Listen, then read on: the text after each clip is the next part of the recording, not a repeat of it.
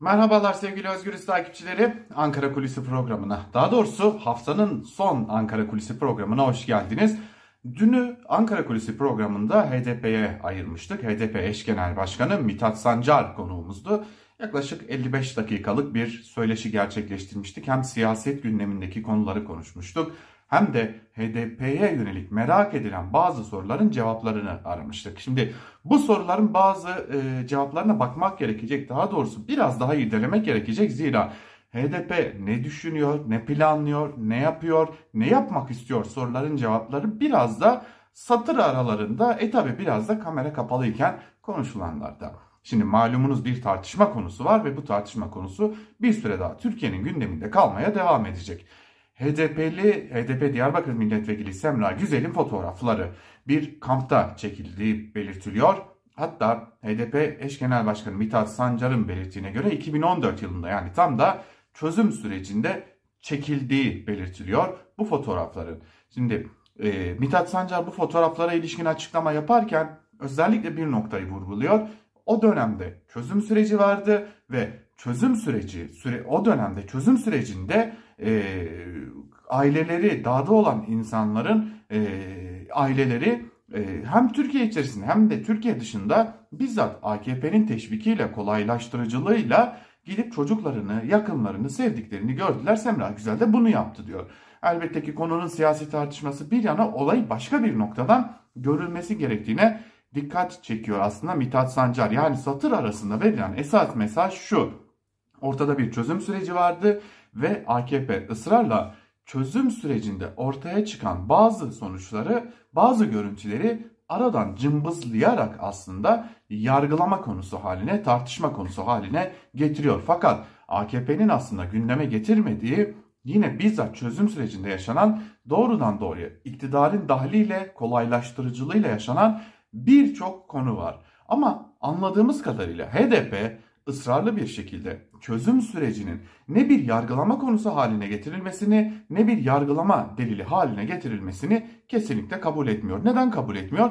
Eksiğiyle yanlışıyla çözüm sürecinin olumlu sonuçlanabilecek belki de daha doğru adımlar atılsaydı olumlu sonuçlanabilecek bir umut vaat ettiğini o dönem adına elbette umut vaat ettiğini belirtiyor ama burada tabii ki kesin bir şekilde AKP ile yeniden bir görüşme, AKP ile Kürt sorunun çözümü için yeniden bir çözüm sürecine giriş konularında da kapıyı aslında HDP kapatıyor ama gelecek iktidara onlara göre çünkü e, muhalefete göre daha doğrusu yeni bir iktidar gelecek. E, HDP yeni iktidara da çözüm süreci yanlış değildi. Sü sürecin yönetilmesinde eksiklikler oldu fakat çözüm süreci yanlış değildi.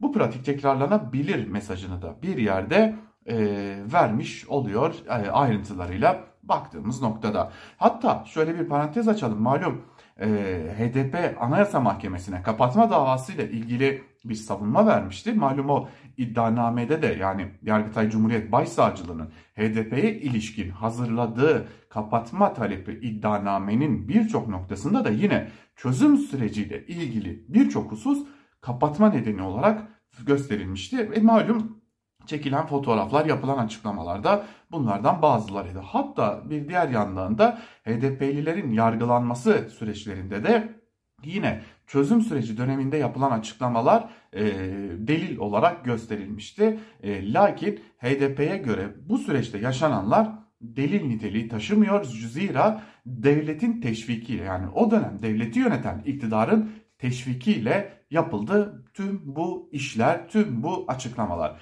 HDP işte tam da bu nedenle Anayasa Mahkemesi'ne verdiği savunmayı belki de kamuoyuyla paylaşmadı. Anladığımız kadarıyla durum böyle. Zira orada da çözüm sürecine ilişkin tespitler var. Çözüm süreciyle dair ayrıntılar var. Çözüm sürecinin yargılama konusu yapılmasına kapıyı kapattığı için de HDP savunmasını bir yerde kamuoyu ile paylaşmadı. Gelelim başka bir konuya. Önemli bir diğer konu. Efendim HDP Millet İttifakı'nı destekleyecek mi? Ya da HDP Millet İttifakı içerisinde yer alacak mı?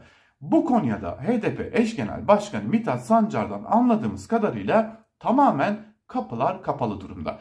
Yani parlamento seçimlerinde Millet İttifakı'yla, şu anki Millet İttifakı'yla ya da ileride dahil olacak başka siyasi partilerin de dahiliyle genişleyecek Millet İttifakı'nda hiçbir şart ve koşulda HDP yer, yer almayacak. Hatta Mithat Sancar bu konuda şunu söylüyor. Bunun bir faydası yok diyor. Yani HDP hiçbir şekilde parlamenter sisteme dönül, dönülmeden hiçbir konuda hiçbir işbirliğine yaklaşmayacak. Tabi Cumhurbaşkanlığı seçimleri konusu ayrı. Bu konuda elbette ki ortaya çıkacak aday ilkeler çerçevesinde değerlendirilecek gibi görünüyor HDP açısından ve bu e, değerlendirmenin sonucunda da karar verilecek. Fakat HDP Millet İttifakı içerisinde yer almayacak. Lakin HDP kendisinin de dahil olduğu bir ittifakın, üçüncü bir ittifakın Türkiye siyasetine girişi için ciddi hazırlıklar yapıyor. HDP'den iki ismin görevlendirildiğini biliyoruz bu konuda ve birçok siyasi partiyle hatta 6 siyasi parti 2 de toplumsal oluşum yani sivil toplum kuruluşuyla görüşmeler sürüyor. Hem e, birlikte hareket etmek aslında parlamento seçimleri içinde birlikte hareket etmek ve bir ittifak oluşturmak, bir ittifak olarak seçimlere girebilmek adına da e, o e, çabalar devam ediyor. Hatta şunu söyleyelim ki e, bu da biraz da benzemezlerin ittifakına benziyor. Elbette ki e, bu ittifak içerisinde yer alacak e, yapılar sol sosyalist örgütler olacaklar, partiler olacaklar, yapılar olacaklar.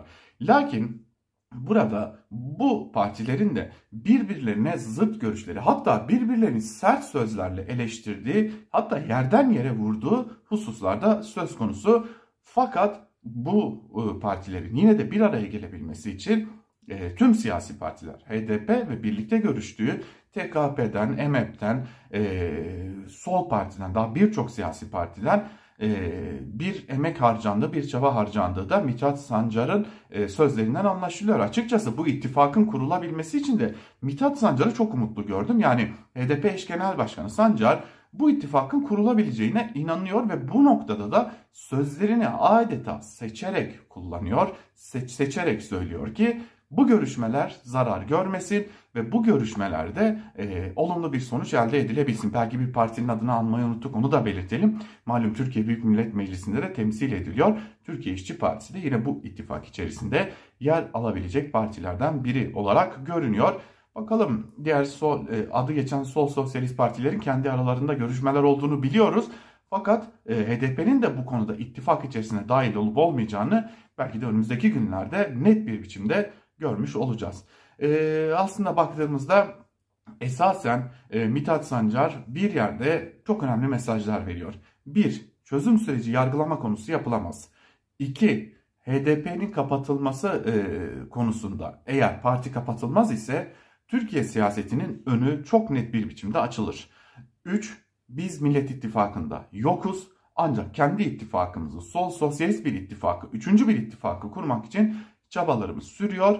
Ee, belki de en önemli mesajlardan biri de eğer çözüm süreci yargılama konusu olacaksa e, bir gün bir, bu konuda bir yargılama yapılacaksa eğer AKP'liler de o sandalyelerde oturması gerekecek mesajı da aslında bir yerde Sancar'ın e, alt metninde söylediklerinin alt metninde rahatlıkla görülebiliyor diyelim. Ve Ankara kulisini bugünlük bu bilgilerle tamamlayalım. Haftaya yine Özgürüz Radyo'da görüşebilmek umuduyla. Hoşçakalın.